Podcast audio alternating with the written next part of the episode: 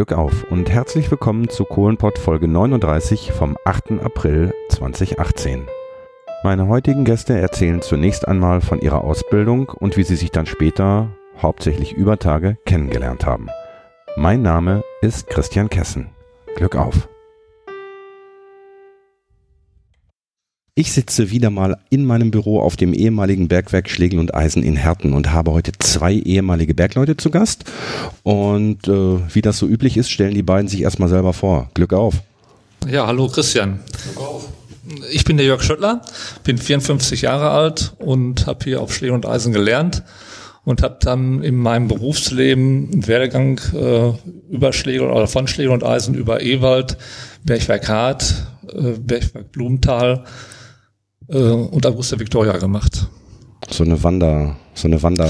So eine kleine Rundreise, ja. Also es okay. wird ja, die Flächen wurden immer zusammengelegt und von daher. Hm. Kommen wir gleich noch drauf zurück. Äh, wir haben noch einen zweiten Gast. Auch dir, Glück auf. Ja, Glück auf. Also ich bin der Dietmar Bartsch, auch noch 54 Jahre alt. Habe nicht so ganz viele Rundreisen gemacht wie der Jörg. Ich habe auf Blumenthal angefangen, meine Ausbildung, durfte bis zum Ende Blumenthal da bleiben dann über Verbundbergwerk, Blumenthal AV, nach AV rübergekommen und da bis zum Ende äh, des Bergwerks meine Zeit verbracht. Hm.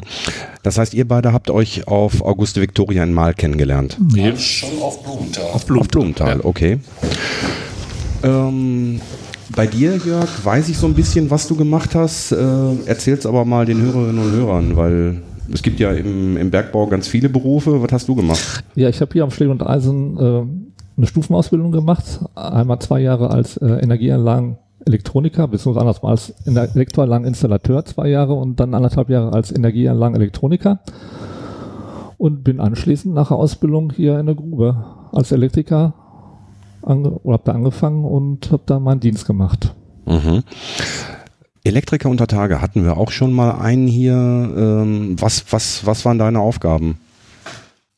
Äh, ja, am Anfang bist du ganz normaler Elektriker, gehst mit den anderen Kollegen mit und in der Grube lernst die Grube ja erstmal kennen und äh, hast eigentlich erstmal ähm, so Handlangertätigkeiten, die du da machst, so beim Kabel ziehen und äh, also du wirst ja, deine Ausbildung hat jetzt, hast du zwar abgeschlossen, aber du lernst ja nicht aus, gerade was, was die Grube, Grube betrifft nicht.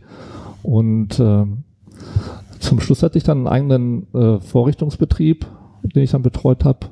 Und äh, danach kamen dann schon so Sonderaufgaben. Ich habe also parallel dann auch meinen Meister gemacht und äh, mein damaliger Fahrsteiger hat mich so ein bisschen gefördert und hat äh, mich dann so aus dem normalen Betrieb rausgenommen und habe dann so Sonderaufgaben gemacht, habe dann äh, den Werksachverständigen betreut, habe Abnahmen vorbereitet, Schaltpläne gezeichnet und sowas.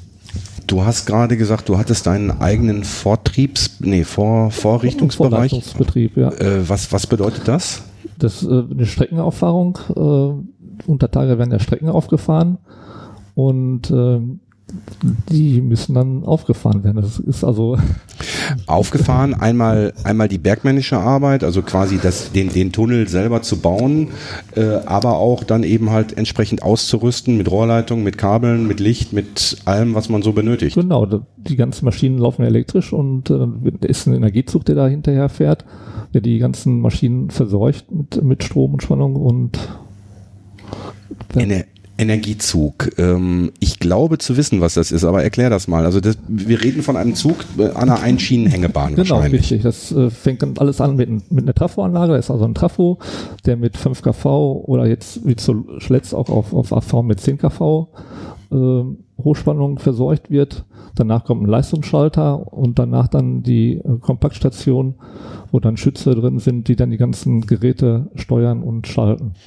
Und dieser, diese, diese Schalteinrichtung hängt an der Einschienenhängebahn? Die ist relativ groß. Die ganzen elektrischen Geräte unterliegen ja gewissen äh, Schutzarten, äh, überwiegend Schlagwetterschutz, hm. was es äh, Hochspannung anbetrifft. Also dieser Explosionsschutz, wenn Methangas aus der Kohle austritt?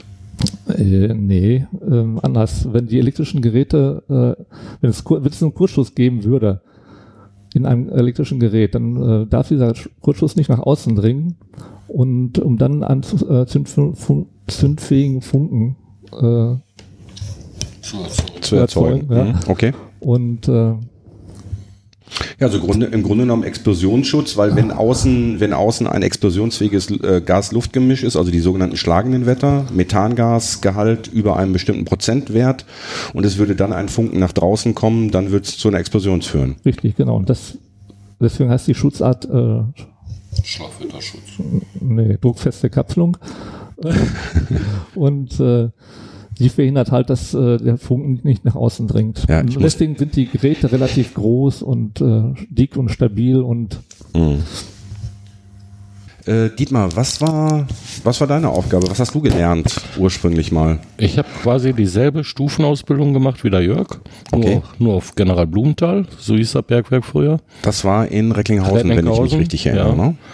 Äh, eine absolute Landschaftsmarke. Bei uns war dieser einzigartige bunte Schacht, der leider abgerissen worden ist und nicht als Wahrzeichen stehen geblieben ist. Was heißt bunter Schacht? Ich kann mich an äh, General Blumenthal, ist General- das da gegenüber Ah, ne. von diesem von diesem Schwimmbad? Ja, Hallenbad, Schwimmbad, äh, wo auch der Kirmesplatz ist, Ja. in unmittelbarer Okay. Nähe. Und unser Schacht war fünffarbig angestrichen. Blau, gelb, grün, also sehr, sehr bunt. Okay. Äh, War einzigartig, sag ich mal, im Revier damals. Da muss ich mal schauen, dass ich da ein entsprechendes Foto im Netz finde und das Mhm. dann eventuell auf die Webseite packe oder zumindest einen Link. Ich will ja nichts Illegales tun. Ähm, kann ich mich, kann ich mich persönlich nicht dran erinnern, muss ich ganz ehrlich gestehen. Ja. Also du hast auf General Blumenthal gelernt und hast auch erst Energieanlagen. Ähm, Ele Elektroanlageninstallateur, dann als Energieanlagenelektroniker, dann auch erstmal nach Untertage im Elektro-Allgemeinbetrieb. Erst, erstes Jahr, möchte ich mal sagen, besserer Handlanger bei den Elektrikern. Immer wo schwere, dicke Kabel zu ziehen waren, durften wir auf jeden Fall dann mit hin. Nachdem man dann jedes Kabel persönlich kannte und auf Du war, dann durfte man auch schon mal in Betriebe, richtig in eine Betriebe rein, auch als eigenverantwortlich, als Elektriker. Und nach umgerechnet circa fünf Jahren äh, habe ich mich da mehr in eine Materialwirtschaft wiedergefunden im Elektrobetrieb. Und weißt du, warst derjenige, der die, die Der- das Material ausgegeben hat. und von über nach Untertage geholt hat, die alten Sachen wieder mit rausgenommen hat. Irgendwann dann auch über Tage nachher nur noch für die Materialbestellung im Elektrorevier verantwortlich war. Lass uns mal erstmal unter Tage bleiben. Ich habe bisher alle ehemaligen Bergleute, oder ich glaube, dass ich bisher alle ehemaligen Bergleute gefragt habe, ob sie sich an ihre erste Untertagefahrt erinnern können. Wie alt warst du, als du das erste Mal eingefahren bist? Das war in der Ausbildung. Ich war in der Ausbildung nicht unter Tage, weil wir hatten da so ein einzigartiges, geiles Projekt. Wir haben in unserer Ausbildungszeit die MS Barbara gebaut, ein Segelschiff. Und das, darauf ist dann meine Untertage Ausbildungszeit draufgegangen dafür. Das heißt, du durftest nur unter Deck äh, arbeiten.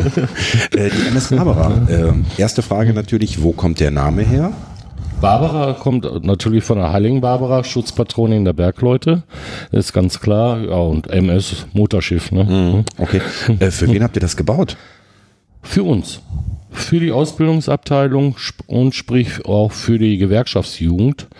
Äh, FEO, die hatte da sehr schnell einen Finger mit bei, weil Gewerkschaft und Bergbau ist nicht gerade sehr weit auseinander. Das ist richtig. Und ähm, insofern war das dann für die Jugendorganisation, für die Ferien gedacht. Man konnte preisgünstig Urlaub nachher drauf machen. Immer, äh, glaube immer zehn Tage waren das. Das Schiff war stationiert in Krömnitz. Und da haben wir auch ein Jugenddorf, da hat die Gewerkschaft ein Jugenddorf, aber das war dann halt sehr praktische und Win-Win-Situation für beide. Und man ist da als Team draufgegangen, denn ein Segelschiff funktioniert halt nur als Team.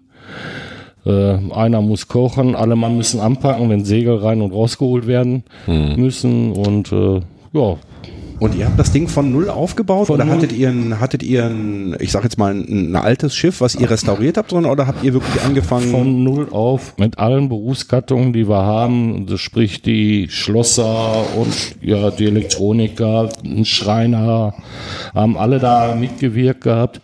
Wir hatten Glück gehabt, dass unser Aus damaliger Ausbildungsleiter, jetzt muss ich überlegen, ich wie er damals hieß, das ist ja jetzt auch schon 40 Jahre her. Ich glaube, Herr Bogs war das.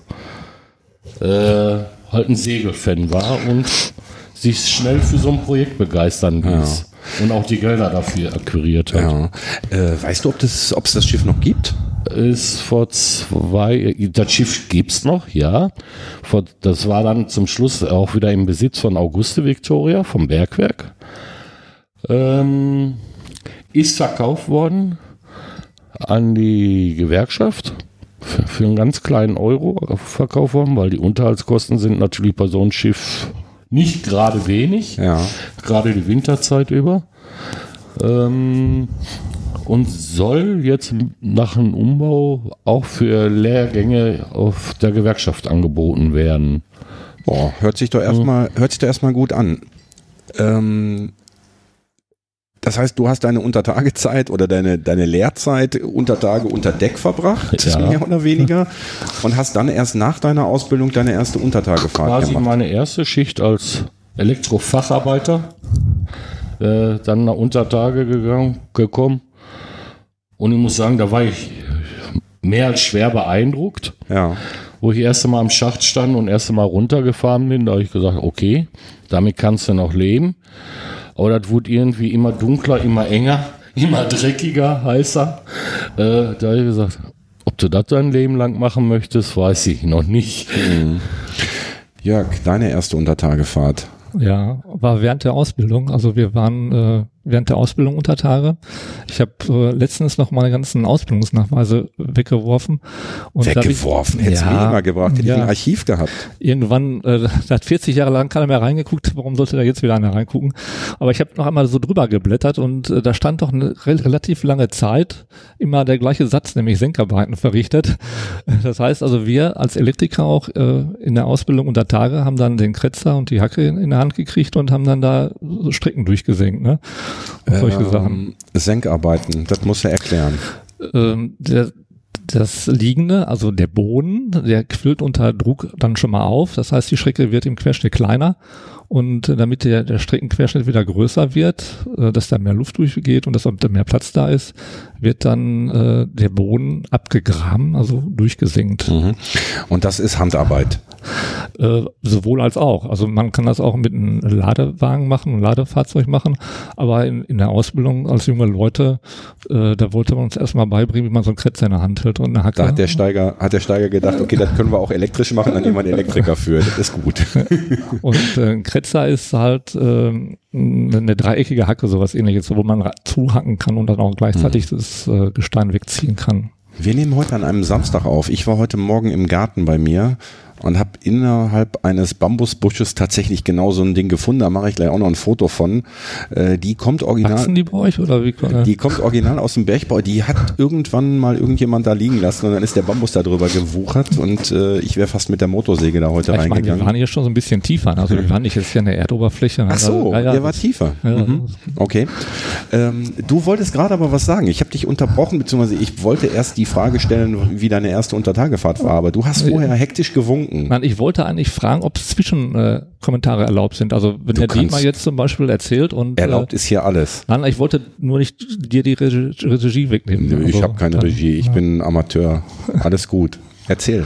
Ja, die erste Grubenfahrt. Ähm, vorher natürlich eine kleine Einweisung äh, über Filter Selbstretter und äh, Lampe, Geleucht und solche Sachen.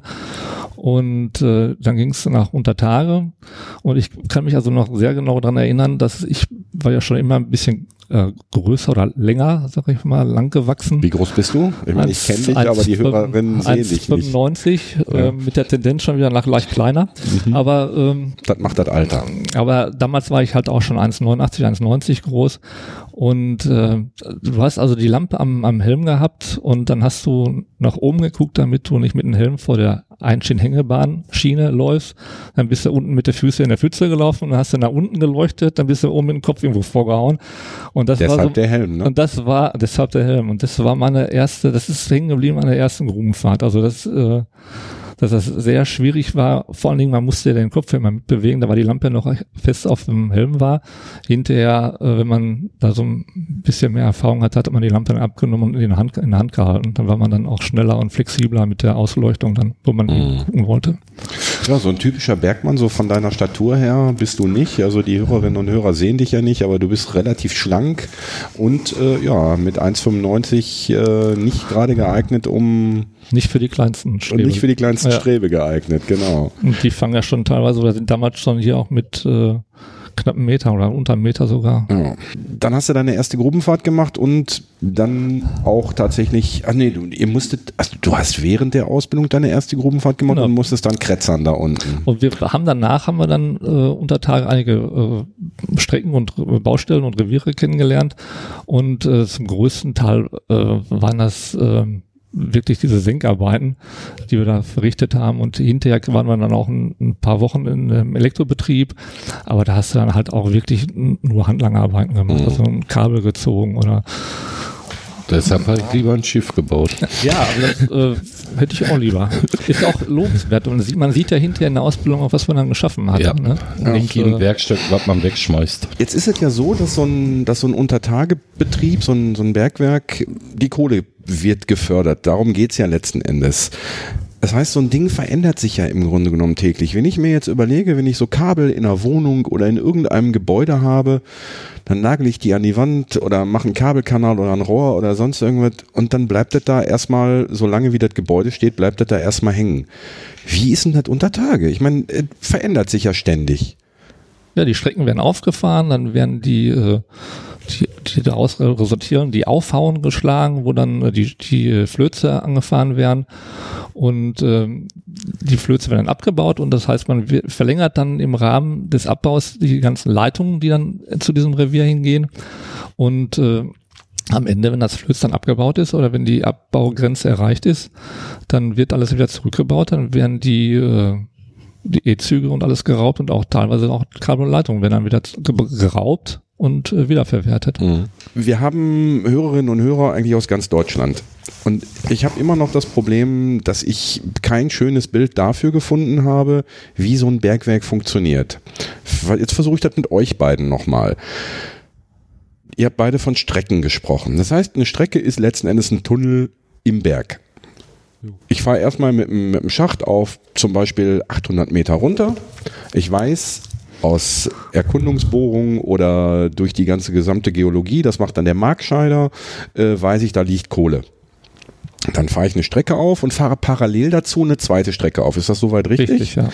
So.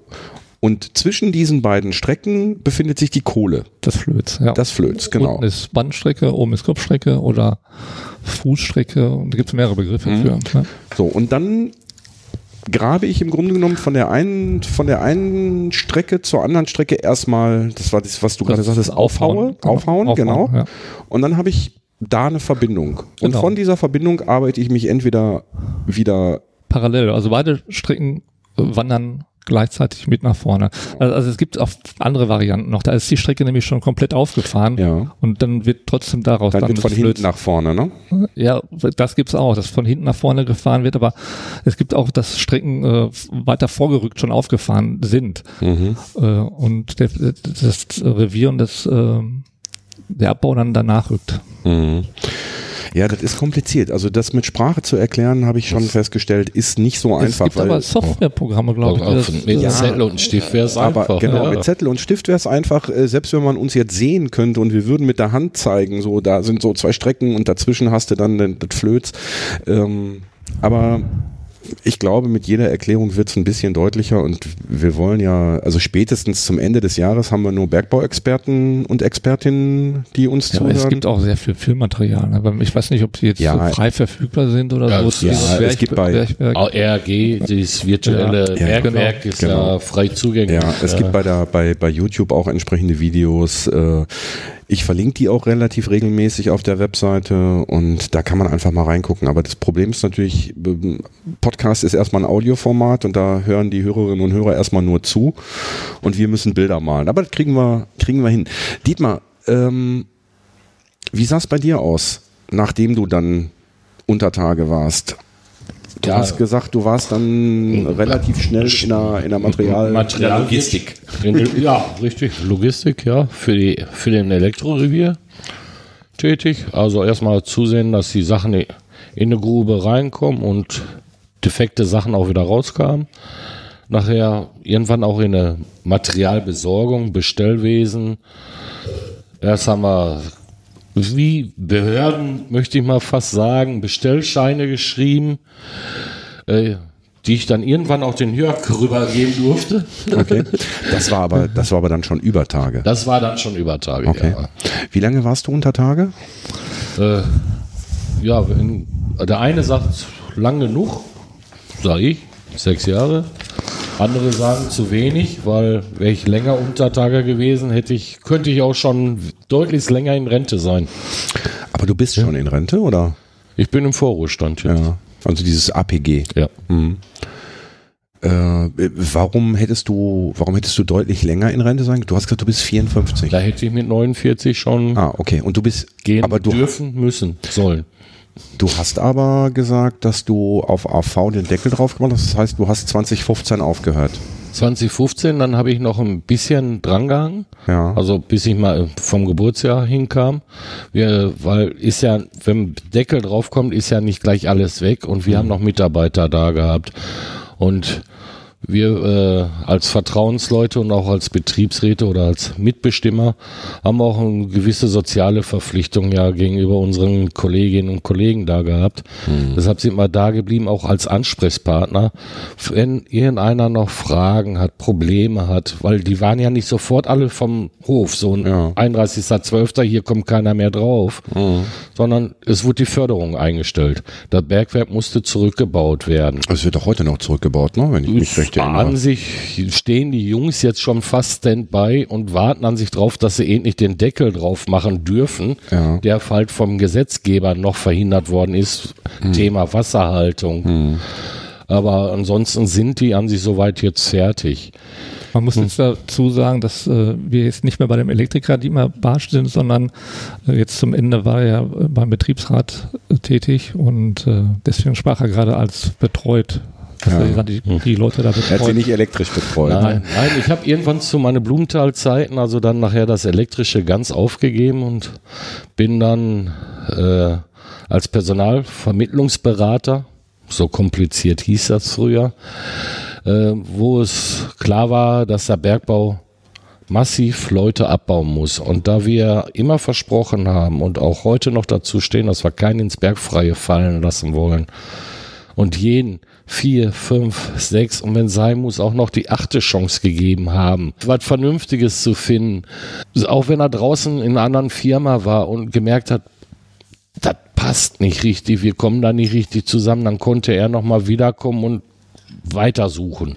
Das waren diese Handwerkerinitiativen, glaube ich. Ne? Handwerkerinitiativen unter anderem. Das ist eins der bekanntesten Geschichten oder Was gab's da noch? Also ich habe schon mal einen Gast gehabt, der über die HWIs, also über die Handwerkerinitiativen erzählt hat. Was gab's da noch für Ja, es Projekte? gab auch, auch Abfindungen, sage ich mal. Man hat es auch den Leuten versucht, schmackhaft zu machen. Wenn einer sich Oder Selbstständigkeit, selbstständig, eben, wir hatten einen Kollegen gehabt, der hat sich selbstständig gemacht.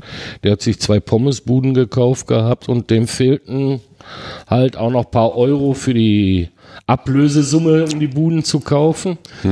Äh, den haben wir auch geholfen. Hm.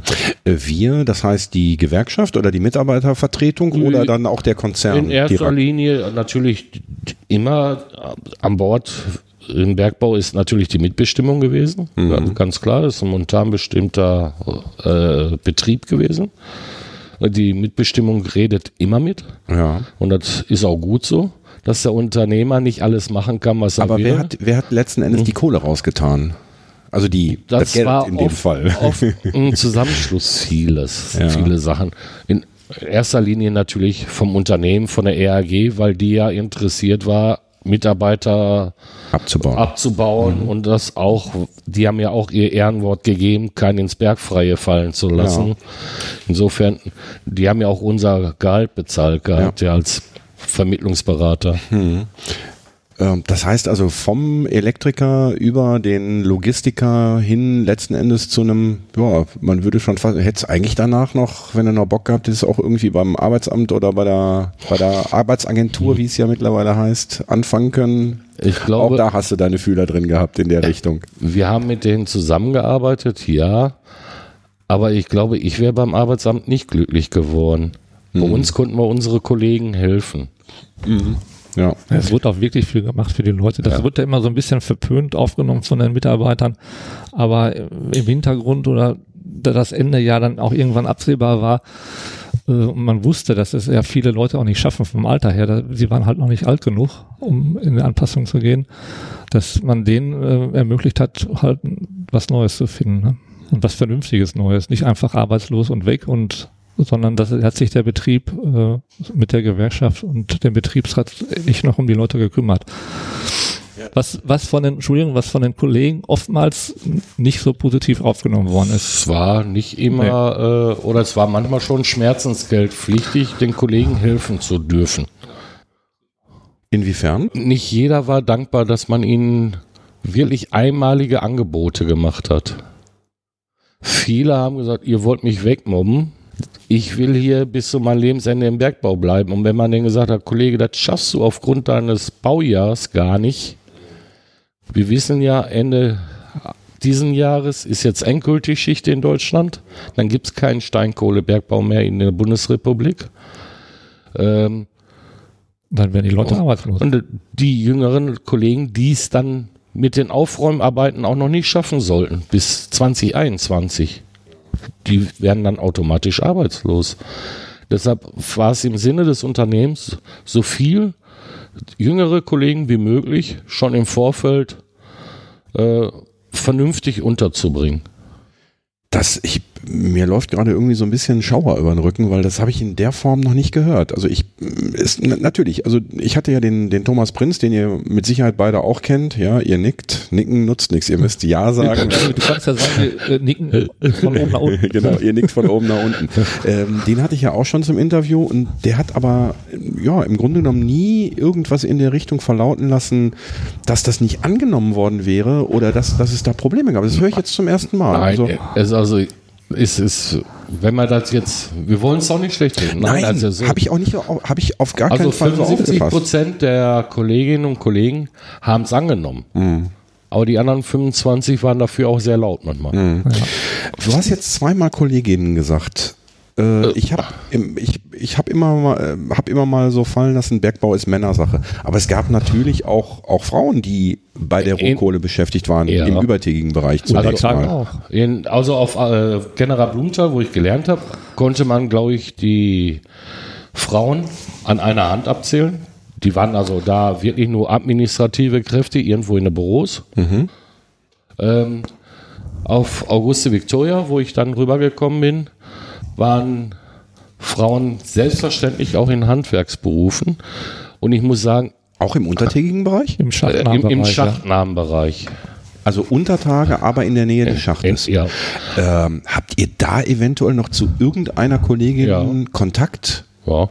Da möchte Die ich ist eine sogar Nummer auch von haben. noch, noch tätig. Da möchte ich eine Nummer von haben. können wir nachher Super. machen.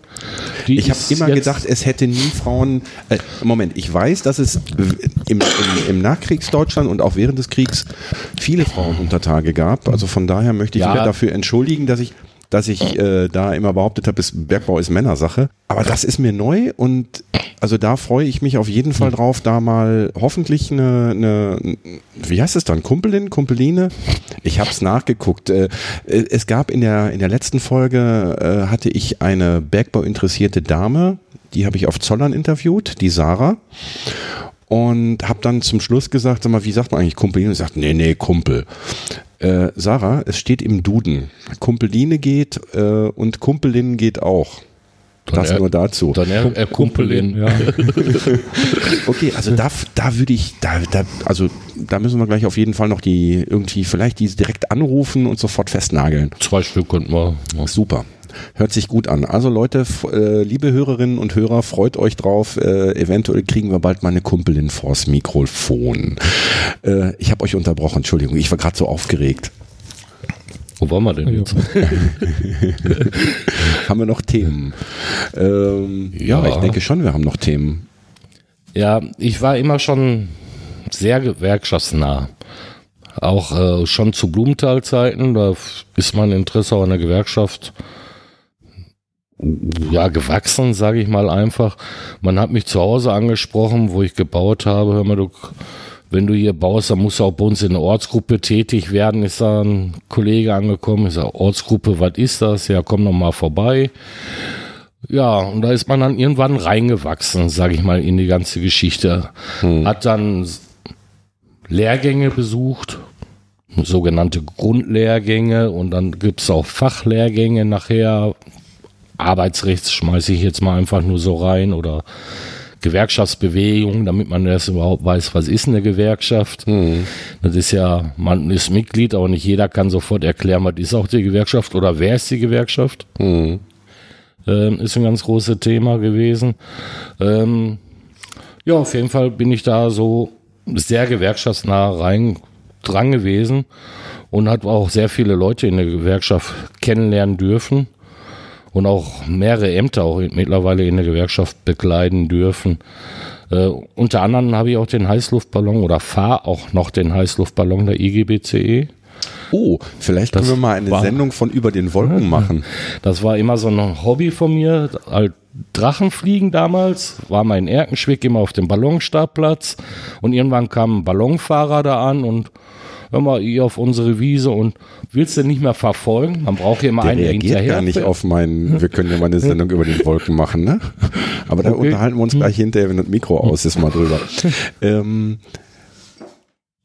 was ist denn eine Gewerkschaft?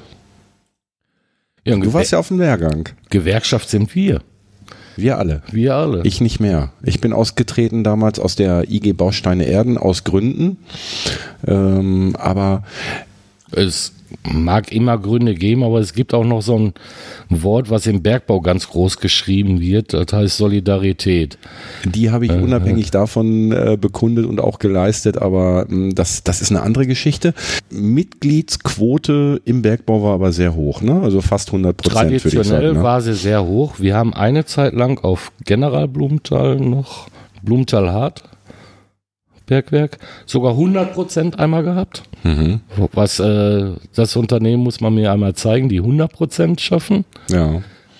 Äh, ja, aber ansonsten weit in den 90er. 95 Prozent. 97 Prozent ist normal gewesen im Bergbau. Wodurch kam das? Wodurch war das begründet? Weil ich sag mal, da träumt äh, die Bausteine Erden träumt von, von, von, von 60 Prozent wahrscheinlich. Das ist die Mentalität der Bergleute. Wir brauchen uns gegenseitig Untertage, auf jeden Fall.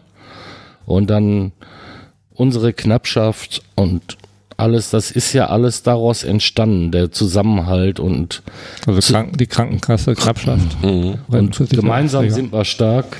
Ja. Und das ist ich kann mich erinnern, das Ding hieß früher mal IGBE. IG, also Industriegewerkschaft Baustein, äh, äh Bergbau, Energie. Wieder Bergbau und Energie. Ja. Jetzt heißt das Ding IGBCE. Das C steht für Chemie. Das Wie kam es zu diesem Zusammenschluss? Es gab die Fusion der beiden Gewerkschaften, Papier, Chemie, Keramik, IG Papier, Chemie, Keramik und IGBE, ja. weil anhand der Mitgliederstärke. Das einige Jahre vorher gab es eine Gewerkschaftsfusion zu Verdi. Mhm. Vereinigte Dienstleistungen. Und die vereinigen ja so ziemlich alles, was es in Deutschland gibt. Und da wären die kleinen Einzelgewerkschaften untergegangen. Hm. Man hätte nicht mehr das Gehör damals in Bonn, heute in Berlin gefunden. Mhm. Man, man, im DGB. Man muss schon, mhm. schon eine gewisse Mitgliederstärke haben, um dann auch vernünftig in der Politik auftreten zu können und seine äh, Meinung formulieren zu können. Das heißt, es war quasi eine Notwendigkeit aufgrund der, des Personalabbaus im Bergbau, ist logischerweise dann auch die Gewerkschaft geschrumpft von den Mitgliederzahlen her und dann hat man gesagt, bevor uns hinterher überhaupt keiner mehr hört und die uns hinterher eventuell doch ins Bergfreie fallen lassen oder uns anderweitig irgendwie verarschen, schließen wir uns lieber mit der IGBC Nee, mit der Chemikerin. Chemie Keramik zusammen und sind damit eben halt äh, trotzdem wieder in entsprechender Stärke da und äh, können uns Gehör verschaffen. Ja. Zumal die Chemie uns nicht ganz fremd ist. A, haben wir eigene Chemiker auch im Bergbaubereich, die halt die Wasseranalysen zum Beispiel machen. Okay, Haben, haben wir Chemiker, also wir bilden auch Chemiker aus in der ERG. okay. Sind zwar nicht viele, deshalb weiß das in der Regel kaum einer, Ja, ich- aber, ich stutz auch aber, gerade, wir, aber aber, wir haben welche. Ähm, Und das Bergwerk Augusta Victoria stammt ja auch von der BASF damals. das, ähm, Das äh, war ein Bergwerk von der BASF. Okay. Und wir hatten einzigste Trennung war ein kleiner Zaun, der uns trennte. Das sind und werden auch immer unsere Kollegen da drüben bleiben. Zum, auf der zum, Gummizeche. zum heutigen, äh, zum heutigen Evonik äh, zu Evonik. Chemiepark, Ja. äh, was zwischendurch mal die CWH, die chemischen Werke Hüls waren. Ursprünglich war Ursprünglich. CWH. Ja. Ursprünglich CWH, dann BASF? Nö. Nö, BASF gar nicht, ne? Nee, Du hast doch BASF gerade BASF gesagt. Das Ber- Bergwerk Augusta Victoria gehörte der BASF. Ach so, okay. Die anderen, alle anderen Bergwerke haben ja äh, sich irgendwann mal zusammengeschlossen geschlossen und äh, ja, Eben, mehr, mehr oder eben, weniger. eben Büren. ja, eben Büren ist außen vor, genau, okay, richtig. die Eppenböden ist ja auch nicht Ruhrpott. Ja, aber trotzdem. Ja. Ähm, Saarland Und- auch nicht. Das Saarland ist auch nicht der Ruhrpott, das stimmt. aber trotzdem waren die ja hinterher alle unter einem Dach der DSK und beziehungsweise der, der RAG. Und Erklär äh, mal eben die beiden, die beiden Abkürzungen, DSK und RAG. Deutsche Steinkohle und äh, Rohkohle Aktiengesellschaft. Das, waren, das war Wobei- ein Unternehmen, was dann mehrere Bergwerke vereint hatte. Ja, es gab ja früher gab es ja äh, Lippe und Da war, äh, da war das äh, politische Zusammenschluss damals in der ersten Kohlenkrise, wo dann äh, Hibernia, äh, Lippe-Verband und weiß ich, wie die einzelnen Bergwerksbetreiber hießen und die einzelnen Zechen beziehungsweise Hüttenwerke zumachen musste. Und dann gab es ja mal so ein großes Zusammenkommen unter wen auch immer. Kann ich, Hans Berger auf jeden Fall von der Gewerkschaftsseite äh, in Bonn noch. Und daraus ist dann die RAG gegründet worden. Vor, damals erst DSK, Deutsche Steinkohle, aber ist RAG ist dann nachher, wo es gewachsen Also ist. DSK war Vorher Deutsche gab's doch noch- Steinkohle und RAG war Ruhrkohle Aktiengesellschaft. Ja, genau. Vorher gab es noch Lippe und Westfalen. Ja, die und, sind ja und- alle dann ja, da so da reingeflossen. Das heißt, die ursprünglich eigenständigen Bergwerke sind dann zunächst mal zu Verbundbergwerken zusammengefasst worden und dann irgendwann alle nee, unter den nein, nein, Mantel. nicht so Verbund. Die wurden eigenständig unter einem Dach zusammengefasst. Mhm. So Okay. zum Mhm. Ausdrücken. Ja. Was auch dem Personalabbau dienlich war äh, oder die Versorgung unserer Mitarbeiter dienlich war. Wir hatten früher ein kleines Unternehmen, die zwei Zechen hatten. Irgendwann eins schließen musste, wusste man nicht, wohin mit den Kumpels. ja. In dem Verbund war es dann einfach. Dann konnte man sie auch zur Zeche XY verlegen. Sie Ja. haben einen Arbeitsplatz behalten. Ja. Über die ganzen Jahre, meine Information, ist nie jemand, gut, wenn einer jetzt, ich sag mal, Kohle geklaut hat oder einen goldenen Löffel geklaut hat, ist er wahrscheinlich entlassen worden, wenn er sich sonst irgendwas zu Schulden gekommen hat. Es ist nie jemand entlassen worden aufgrund der Schließung. Ist das richtig? Ja, möchte ich so an sich sagen, ja. Das ist ja eine Besonderheit, weil ich sag mal, ich hatte, hatte ja mit einem ein Interview mit einem Geologen, der über die Entstehung der Kohle erzählt hat und der dann sagte, ja, Strukturwandel, Ruhrgebiet, wir sind hier eigentlich echt glimpflich davongekommen. Wenn du dir zum Beispiel Belgien, Teile von Belgien, Teile von Frankreich anguckst, die Kohlereviere in Frankreich oder auch in England, ähm, da sind die Leute ins Bergfreie gefallen. Ja, aber woran liegt das?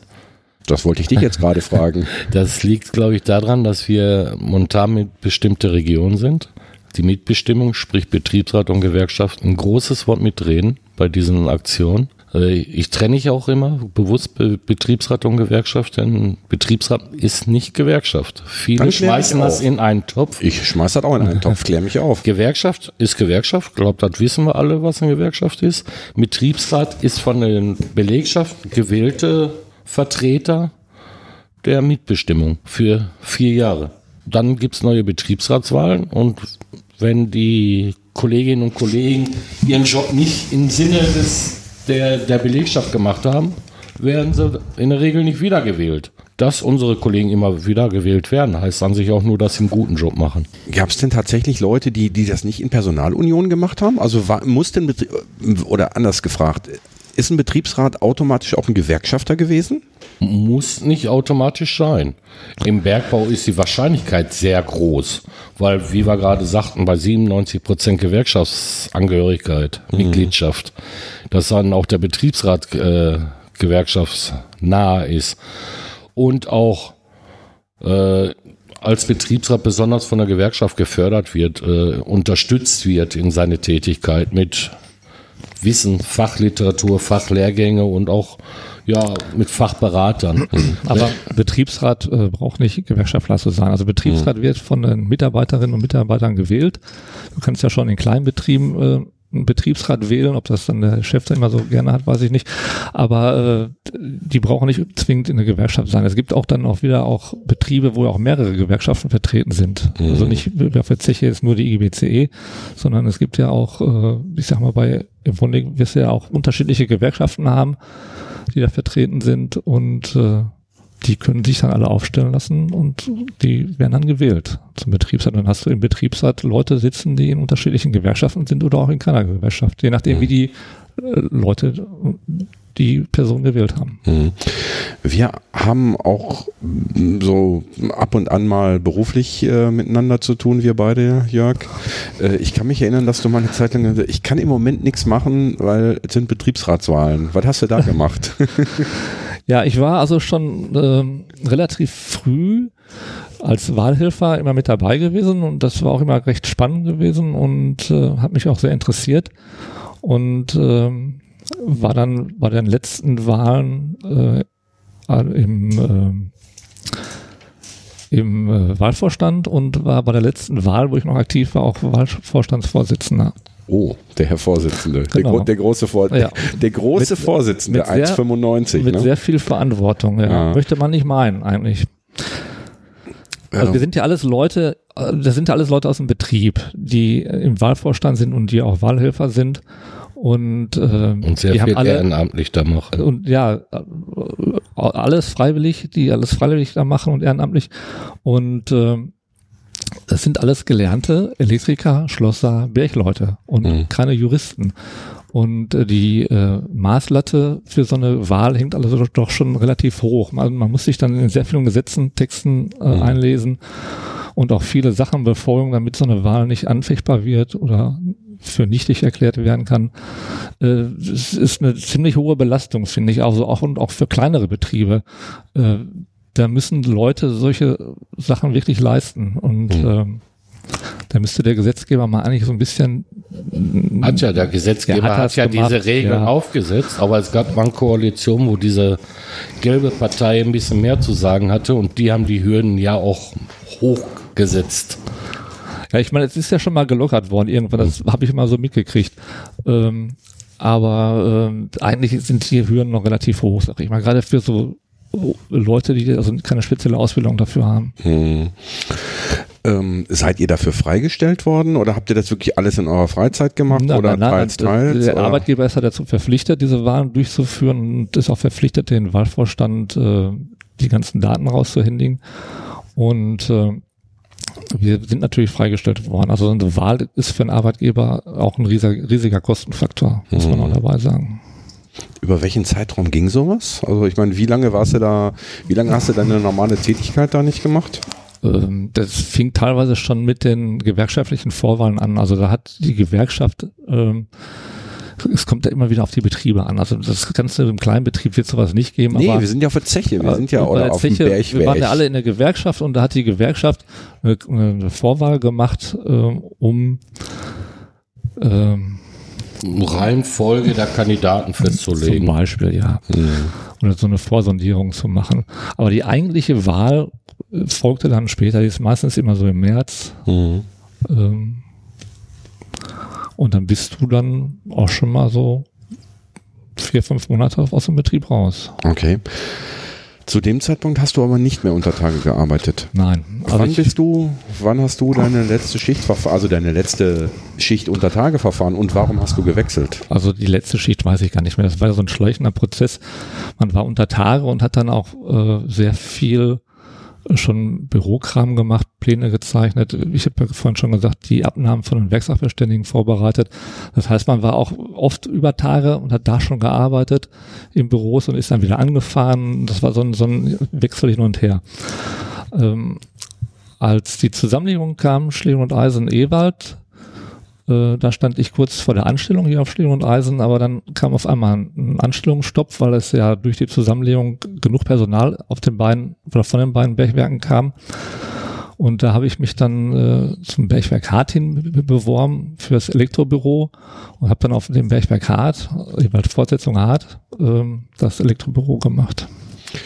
Du hast gerade gesagt, Ewald-Fortsetzung Hart. Hart ist ein Waldgebiet zunächst mal äh, nördlich von Herten. Dazwischen kommt noch Mal, äh, also eigentlich nördlich von Mal und südlich von Haltern.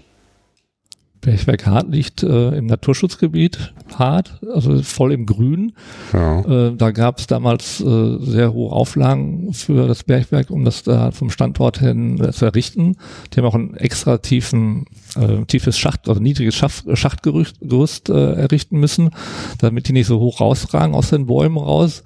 Und äh, das ist ja richtig eingebettet. Äh, ringsrum ist nur Wald. Ja, liegt, mal, ne? mitten, liegt mitten ja. im Wald, genau. War immer sonst Angriffsziel äh, der NATO. Die haben sind da immer im Tiefflug mit 20 Flugzeugen drüber geflogen. Ich habe mal irgendwann äh, auf der B51, die quasi direkt an diesem Bergwerk vorbeiführt, ähm, habe ich mal. Das ist Haltern, was du da meinst. Ja, wo, wo ist denn Hart? Äh, Hart ist äh, Erkenschwick Richtung äh, Asen da hinten. Ach so, okay. Dann war ich jetzt. Da, ach, so, ach so, okay. Ja. Dann war ich jetzt am falschen Bergwerk. Mhm. Aber da ich mal irgendwann in der Nähe vom, vom, vom Schacht Haltern, äh, bin ich mal morgens da lang gefahren und äh, dann wurde auf einmal ein, ein äh, Senkrechtstarter aus dem Wald gezogen. Da war irgendwie eine Übung.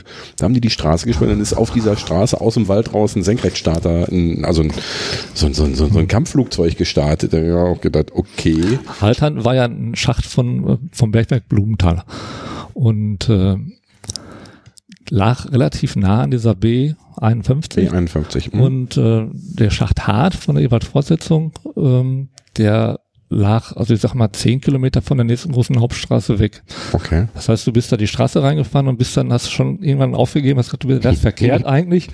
Und am Ende kam dann halt äh, die Schachtanlage. Worauf ich eigentlich hinaus wollte, Ewald-Fortsetzung. Ewald ist, Bergwerk Ewald ist in Herten Süd. Wir sind im, na, er schüttelt ja den Kopf. Ich habe keine Antwort auf deine Frage. Nein, aber ich will ja auf was ganz anderes. Also wir befinden uns im Norden von Herten. Hier ist die Schachtanlage Schlegel und Eisen. Die Zeche Ewald ist im Süden von Herten. Und die Ewald-Fortsetzung, Schacht Hart, ist aber nördlich von uns. Das heißt, Warum heißt das Ding Ewald Fortsetzung? Äh, Fortsetzung? Das würde für mich ja bedeuten, die haben von Ewald bis dahin gegraben. Gab es da eine Verbindung? Es gab eine Verbindung unter Etage, ja. Aber ob das wirklich was mit dem Bergwerk Ewald zu tun hat, kann ich auch nicht sagen. Wo Aber man konnte da anfangen und hier rauskommen. Wenn ja, man wirklich an, an Blumenthal auch einen Schacht gab von Ewald? Ja, einen ja. Luftschacht noch, ja. ja. Na, Wahnsinn, ne? Also da musste man mal. Da gibt es auch einen schönen Film, ne? jede Menge Kohle. Mhm. Da fährt der Bergmann in, in Dortmund, glaube ich, äh, ein und kommt in Recklinghausen wieder raus. äh, jede Menge Kohle verlinke ich dann auch mal auf der Webseite, wenn man den irgendwo gemeinfrei findet. Das weiß ich noch nicht. Ähm, also man kann sich das ja eigentlich gar nicht vorstellen, ne? wenn man überlegt, wie viele Schachtgerüste hier vorher, früher so in der ganzen Umgebung gestanden haben, äh, war ja fast, fast nur Schächte. Wir hatten ja nichts, wir hatten ja nur Schächte. Ja, aber, aber schön. ähm, ich war vorhin mit euch oben in der Kaue. Das haben die Hörerinnen und Hörer auch schon ein paar Mal gehört, dass hier in diesem Gebäude, in dem ich mein Büro habe und wo ein Großteil der Podcasts aufgenommen werden, gibt es ja oben noch die Schwarzkaue, die Weißkaue. Waschsalon. Und den Waschsalon, genau. Ähm, du warst jetzt, wann warst du das letzte Mal da oben? Äh, vorhin. Äh, also, boah, aktiv meinst du jetzt, ne? Letztes ja, ja. Mal, boah, alles schon lange her. Also kurz vor der Zusammenlegung mit Ewald Ähm, die war 89 so gewesen, äh, Anfang 90. Ähm, da war ich letztes Mal rum in der Kauer als aktiver Mitarbeiter, wo sich dann auch wirklich da Leute noch umgezogen haben und geduscht haben. Wie viele Leute waren da so gleichzeitig drin? Boah, schwierig zu sagen. Die meisten waren natürlich auf der Morgenschicht da, aber boah, Hunderte. ja, hunderte, mehrere hunderte, ja. Hm. Hunderte, Die, die, nack hunderte Anfahrts- nackte Männer. Die, die Anfahrtszeiten wurden ja äh, so ein bisschen gestaffelt auch immer, dass die, dass der Schacht nicht so voll ist und äh, Hm. die kauen auch nicht. Dass kein Stau vor dem am Korb oben und auch unten in der Schachthalle dann nicht, nicht äh, sich die Leute gestaut haben, sondern dass die möglichst zügig an die Arbeit kamen. Genau. Du lachst, Dietmar, warum? Ja, das klingt so schön. Ah, das ist Sinn der Sache, ne? Wir wollen ja, äh, das ist ja genau das, was wir, das wir eigentlich, was wir eigentlich wollen, dass wir eben halt so, so Geschichten, Geschichte bewahren und Geschichten Ja, erzählen. du kommst hier manchmal mit so Fragen, du musst dir selber erst überlegen und du musst ja aufpassen, dass du auch nichts Verkehrtes sagst. Ne? Du kannst gar als. Fortsetzung. Ja, Ist ja nicht nur Geschichte äh, bewahren, sondern auch Tradition bewahren. Ich sag mal einfach, gerade im Bergbau, da gibt's ja so viel Tradition. Man konnte sich hier auf der Arbeit sich fast an eine Kehle gehen, weil man sich gestritten hat und zu Hause am Zaun haben sie alle wieder eine Flasche Bier zusammengetrunken. Das ist so die Mentalität der Bergleute und die Tradition, die ja leider Gottes auch jetzt immer weniger wird, je mehr Bergwerke geschlossen werden, beziehungsweise am Jahresende ja endgültig Schluss sein wird. Du hast vorhin, äh, bevor wir uns die Kopfhörer aufgesetzt haben, ich habe dich gefragt, ob du schon in dieses Projekt reingehört hast, weil den Jörg kenne ich, wie gesagt, schon länger persönlich. Äh, der Jörg war so freundlich, dich heute mitzubringen. Und äh, ich habe dich gefragt, ob du schon mal reingehört hast. Du sagst, ja, habe ich. Aber warum du das machst, habe ich noch nicht verstanden.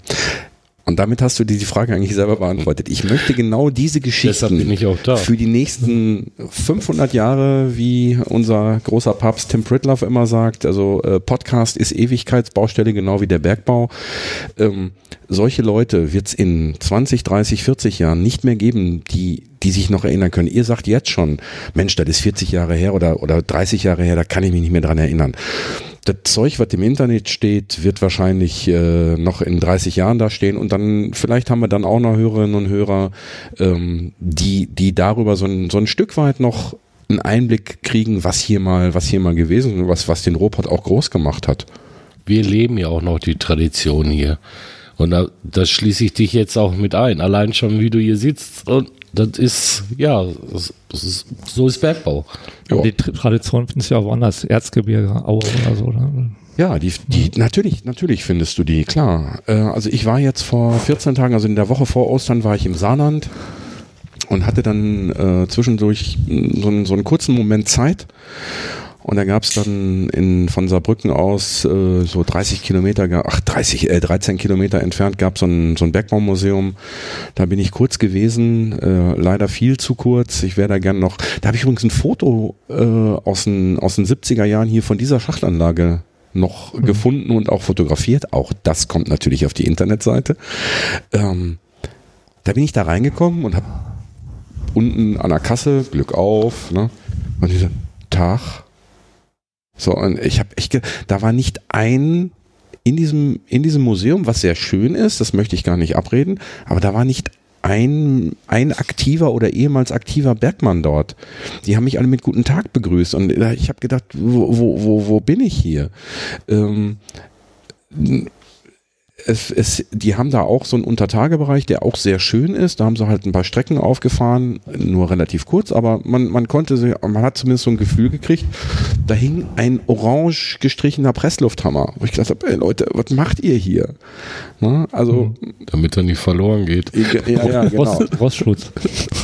Ja, aber nicht orange. Ne? Die Dinger waren, wenn überhaupt, gelb. Und zwar waren die gelb, damit man die in der Kohle gefunden hat, wenn man die hingelegt hat. Ne? Ehrlich, stimmt das? Ja, glaube ich. Kann ich mir vorstellen. Wenn sie schwarz gestrichen wären, würdest du sie nicht sehen. Die waren gar nicht mehr farbig gewesen hinterher, nachdem die ein paar Tage im Einsatz waren. Da ist, die, ist der ganze Lack schon ab gewesen. Hast du mal am Presslufthammer gestanden, Jörg? Äh, was heißt gestanden? Es gibt Äh, ja hast du mit dem Presslufthammer gearbeitet? Äh, Am ja. Haus.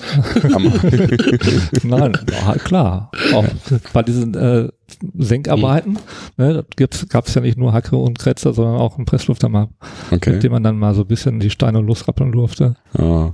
Ich war vor, äh, vor zwei oder drei Wochen war ich bei der Hauerschicht auf äh, Zeche Nachtigall. Das ist ja ein Stollenbergbau, also das ist ein Berg und dann geht's halt ebenerdig rein. Und da durfte ich dann äh, direkt an der Ortsbrust quasi mit dem, mit dem großen Bohrer, mit dem großen Pressluftbohrer bohren. Ich habe nach 30, gefühlten 30, 40, 50 Sekunden die Schnauze sowas von voll gehabt. Es war laut. Das es war, war dann ein Bohrhammer ne, und kein Abbauhammer. Ne? Nee, es war ein, äh, zunächst mal war es ein Bohr, also ein Bohrer, ein Pressluftbohrer ein Bohrhammer. für die, um die Löcher zu bohren für die Sprengung. ja. Äh, da durfte ich dran rappeln und dann durfte ich eben halt auch einen normalen Abbauhammer, also einen Presslufthammer in die Hand nehmen und durfte da so ein bisschen das ist ja kein aktives Bergwerk mehr, also durfte ich da jetzt nicht richtig Kohle abbauen, sondern ich durfte da nur so ein bisschen am Gestein rumkratzen, Ja, Das reicht, um kennenzulernen. Ne? um es kennenzulernen. Nicht reicht kaputt es, zu machen. Ja. Nicht kaputt zu machen. Und ich habe echt, hab echt gesagt, äh, Leute, das hat mit Romantik hier überhaupt gar nichts zu tun. Das ist richtig Knochenmalorum, wenn ich mir überlege, dass ich das 30 Minuten, drei Stunden oder eine volle Schicht machen muss. Und Also, sieben Tage in der Woche. Und sieben Tage in der Woche oder fünf Tage in der Woche und 250 Tage im Jahr oder 220 Tage im Jahr, hätte ich, glaube ich, keinen Bock drauf gehabt. Ja, nur, das ist- die haben sicherlich die Löcher gebohrt mit dem äh, Bohrhammer. Dann kam ja auch dann wieder der Sprengmeister, dann heißt es, dann wurde gesprengt und dann wurde der Bohrhammer auch wieder an die Seite gelegt. Also die haben nicht acht Stunden am Tag äh, Ja. mit Bohrhammer äh, Da wurde der der Hand Hammer gegen eine Schippe getauscht, was auch nicht viel Genau. mehr Spaß macht. Oder gegen genau. Aber der Job war schon hart, auch als äh, Handwerker, Schlosser oder Elektriker. Ach komm, Äh, Elektriker. Ja, komm, auch. Wir haben auch Schienen vorgebaut und wenn du einmal so eine 50, 150 Quadrat äh, Streckenleitung gezogen hast, dann weißt du auch, was du in der Hand hattest. Was heißt 150 Quadrat? Äh, ist der Querschnitt von einer Ader. In so einem, in einer Leitung, wo dann drei Adern sind plus Schutzleiter. Zu Hause ist 3x1,5 Quadrat. Ja. Also Und quasi das, das Hundertfache. Die ist schon, also nicht meine Arme, aber deine Arme dick und äh, dementsprechend schwer. Mhm. Aber es, war immer schön. Also ich, ich auch wenn es der Job, äh, wenn der Job hart war, du hast ja auch gute Tage gehabt und schlechte Tage. Du hast Situationen gehabt, da hat es äh, geregnet, da war es warm, da war eine Luftfeuchtigkeit von 95 Prozent. Da hast du in Unterhose äh, mit deinem Lampengurt und dem Helm auf hast du da gearbeitet, weil es so heiß war. Ähm, aber trotzdem, wenn man so zurückblickt, war es immer schön. Es war immer wie so ein kleines Abenteuer jedes Mal. Man hat mit seinen Kollegen ja auch mehr Zeit verbracht als mit seinem Ehepartner. Ich verbringe zu Hause nicht neun oder zehn Stunden mit meiner Partnerin, aber mit meinen Kollegen auf der Arbeit musste ich das, sage ich jetzt mal einfach, musste ich. Jetzt heute sage ich, durfte ich das, weil das war überwiegend positiv. Ja, also in der Situation war es vielleicht nicht so schön. Du auch, ich habe keine Lust mehr da ins Revier. Oder ähm, aber unterm Strich alles gut. Ich habe, glaube ich, noch nie jemanden hier gehabt, der gesagt hat, boah, hätte ich, wäre ich mal nicht auf die Zeche gegangen. Das ist total faszinierend. Ich bin ungern gegangen, wenn ich ehrlich bin. Du bist ungern zur Zeche gegangen oder bist du ungern weggegangen? Ungern weggegangen jetzt auch. ja, ja, kann ich, kann ich nachvollziehen. Oder habe ich, hab ich, in der Seele quietschen. Sag ich das mal werbmännisch. Äh, auch, dass äh, am Jahresende Feierabend ist für Mhm. alles. Mir tut es unwahrscheinlich leid für unsere Kolleginnen und Kollegen, die ihren Job da auch verlieren, die noch was anderes machen müssen. Hm. Und auch finde es unbeschreiblich schade, äh, die, um den ganzen Ausbildungsplätzen, die hier verloren gegangen sind. Weil den Bergbau ist nicht nur nach Zeugnisnoten eingestellt worden in der Ausbildung, sondern dank der Mitbestimmung haben wir da auch immer Kolleginnen und Kollegen eine Chance gegeben äh, für eine Ausbildung, die sonst am Rand der Gesellschaft gedrückt werden würden ja. und die auf einmal praktisch wesentlich besser waren als früher eine Schule und die dann nachher aufsichtsauer geworden Die sind sind gewachsen dann auf einmal. Ja. mit ihrer Aufgaben. Und sowas wird es nicht mehr geben heute Ja. in zu, naher Zukunft. Ja. Jetzt wird erstmal auf die Zeugnisnoten geguckt und es wird auch ähm, Thema Migrationshintergrund beispielsweise, Ja. es wird auch darauf geachtet, äh, ne, wie, wie, sind die, wie, wie sind die Deutschkenntnisse und so weiter. Das ist, äh, das war nicht unwichtig, man musste sich natürlich verständigen, aber es war eine untergeordnete Rolle. Ne? Er musste keinen Aufsatz schreiben, unser türkischer Kollege. Er Genau. musste sich verständigen, was Ambach ist, und den Rest hat man alles hinbekommen.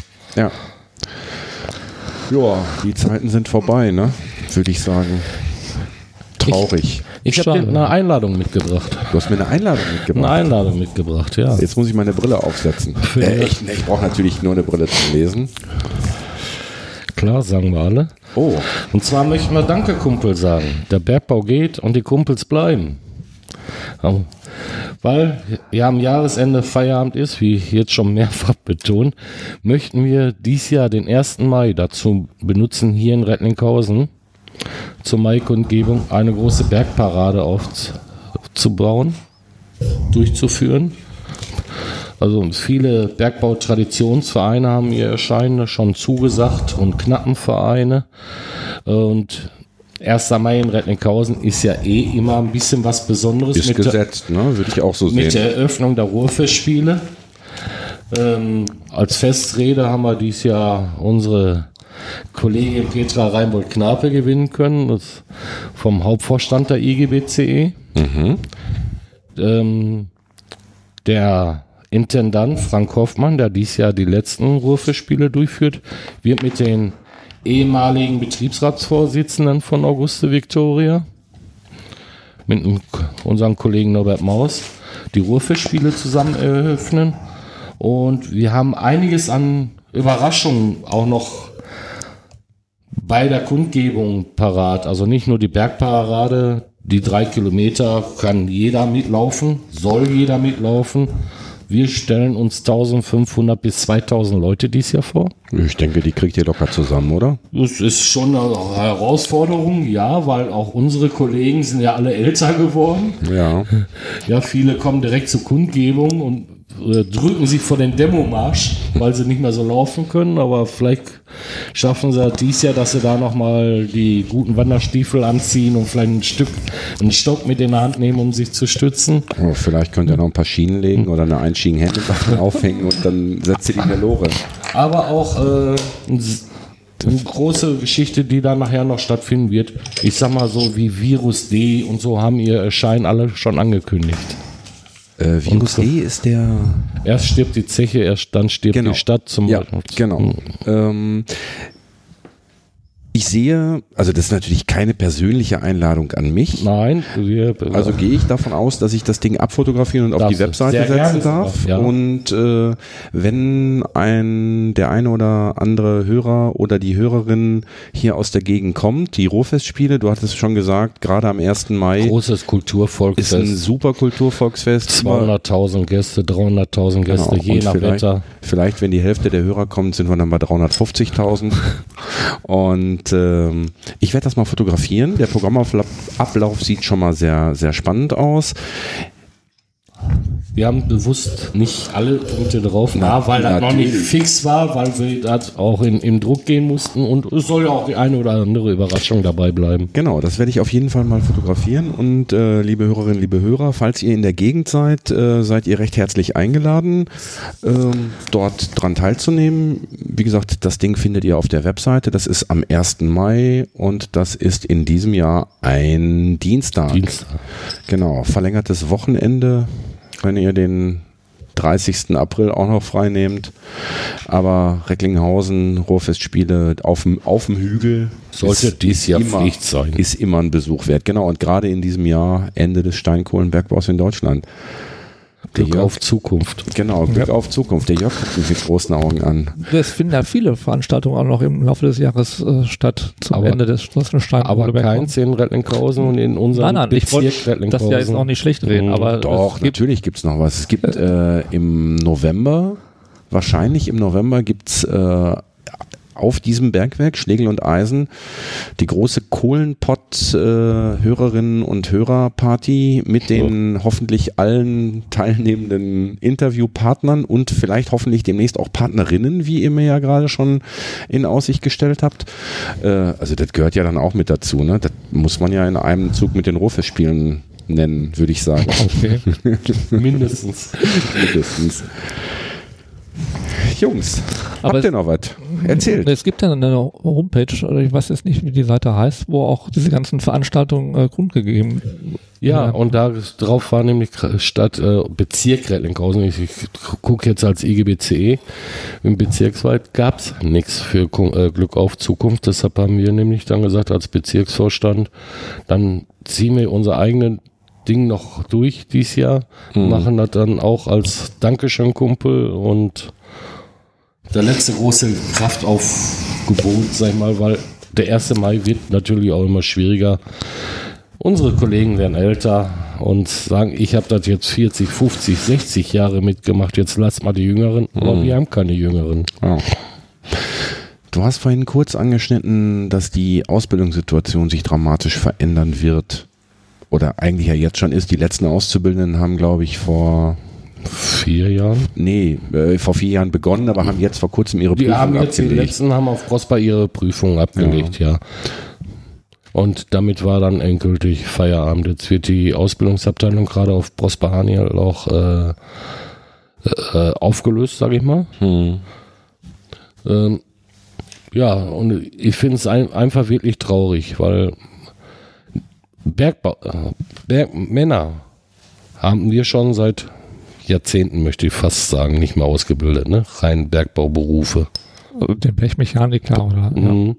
Sondern in Regel immer in Handwerksberufen, damit unsere jungen Kolleginnen und Kollegen halt auch draußen einen Job hatten und In der die freien Wirtschaft. eine freie Perspektive haben, eine. Chance hatten, weil die Ausbildung im Bergbau war mit Sicherheit nicht schlecht, Hm. weil da wird man nicht so missbraucht wie bei einem kleinen Krauter. Bleiben wir jetzt mal bei uns beiden als Elektriker, geh mal Bier holen oder geh mal Brötchen holen oder wasch das Auto vom Chef. So was gab es bei Hm. Uns nicht. Oder mach mal, oder senk mal die Strecke. Und die Ausbildung Oder hat ja, mal ein Boot.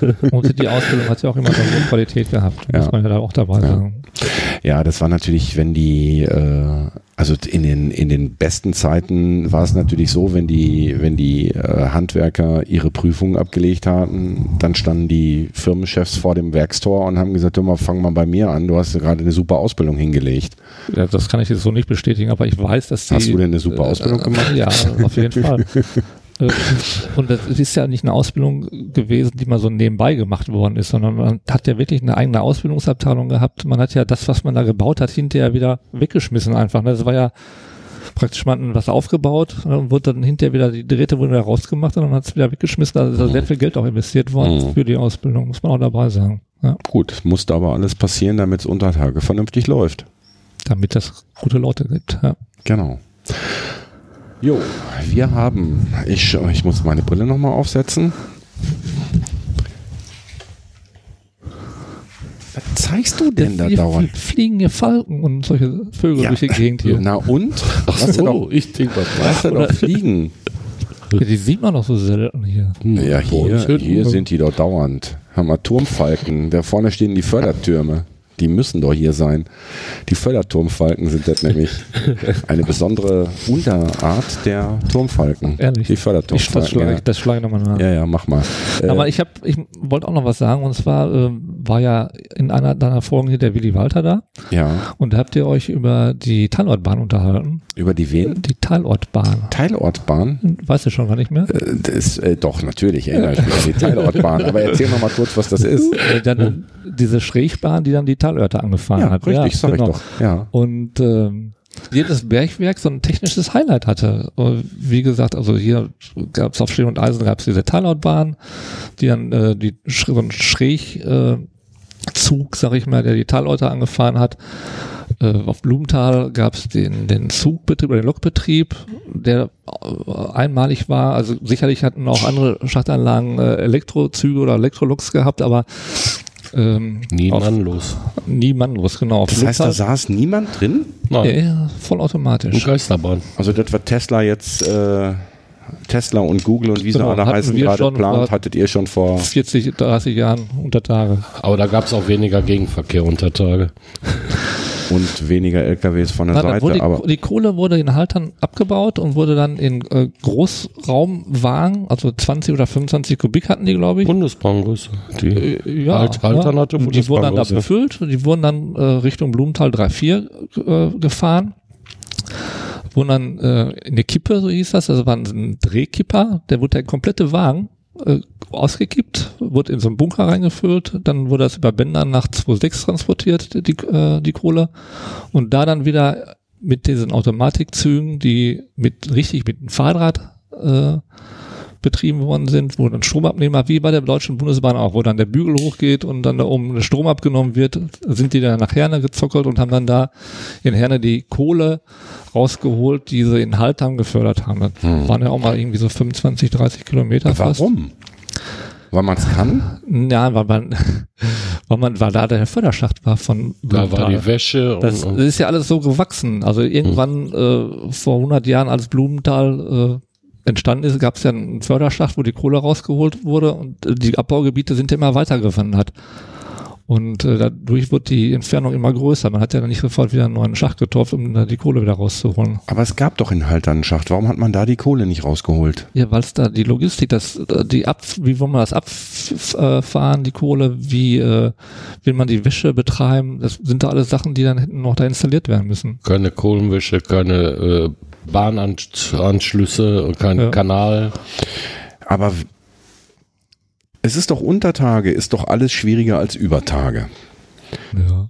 So, wenn ich jetzt Untertage es schaffe, von Haltern 30 Kilometer Schienen bis nach äh, Herne zu legen und du hast ganz zu Anfang gesagt, äh, es gab dadurch, dass, ähm, dass der Bergdruck von oben kam, haben sich die Strecken gehoben.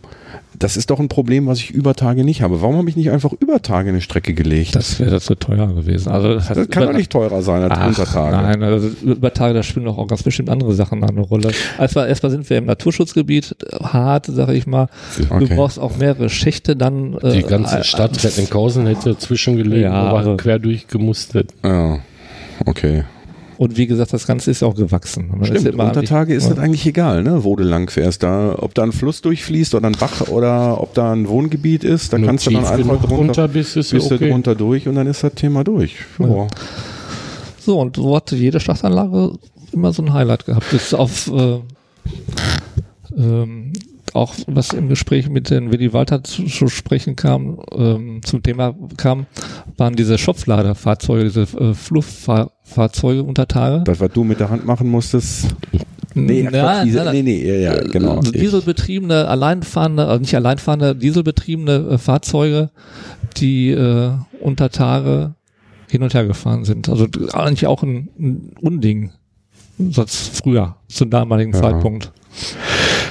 Auf wie viele Bergwerken warst du insgesamt? Sieben, glaube ich, wenn ich das vorhin richtig mitgezählt Äh, ja, habe. auf Schläge und Eisen, dann Nee, gab pass es auf, wir, fangen, wir, wir machen das anders. Du fängst, fängst auf Schlägel und Eisen an und nennst mir mal die, eine Besonderheit von Schlägel und Eisen. Und dann gehen wir der Reihenfolge nach ja, durch. das waren jetzt die beiden Sachen schon, die Schopfladertechnik äh, auf Schacht 2, achte Sohle, was für mich jetzt ein besonder, besonderes Highlight ist und äh, die Teilortbahn, weil das im Gespräch mit dem Willi Walter jetzt besprechen kam. Okay, danach bist du gewechselt nach. Danach kam Zusammenlegung mit Ewald, also Ewald Schlee und Eisen, da war ich aber nur zwei Monate noch. Was hat Ewald Besonderes das gehabt? Weiß ich nicht, da halte ich mich jetzt raus. Okay.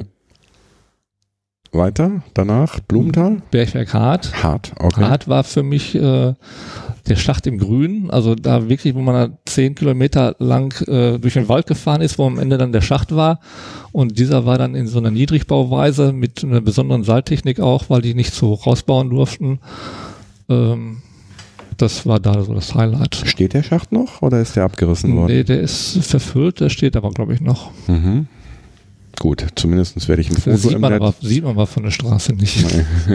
Aber in der Hart, weil es ja ein Naturschutzgebiet und ein Waldgebiet ist, gibt es äh, für die Sommerperioden so Feuerschütztürme. Von da aus sieht man das Ding auch nicht. Wüsste ich nicht. Ich glaube, Okay. Aber der, der, der soll eigentlich zurückgebaut werden. Das war damals auch, glaube ich, ähm, als die Genehmigung für den Schacht äh, Auflage der wurde. Naturschutzbehörde. Wurde, genau, Mhm. dass, Mhm. dass das hinterher wieder zurückgebaut wird, alles. Mhm.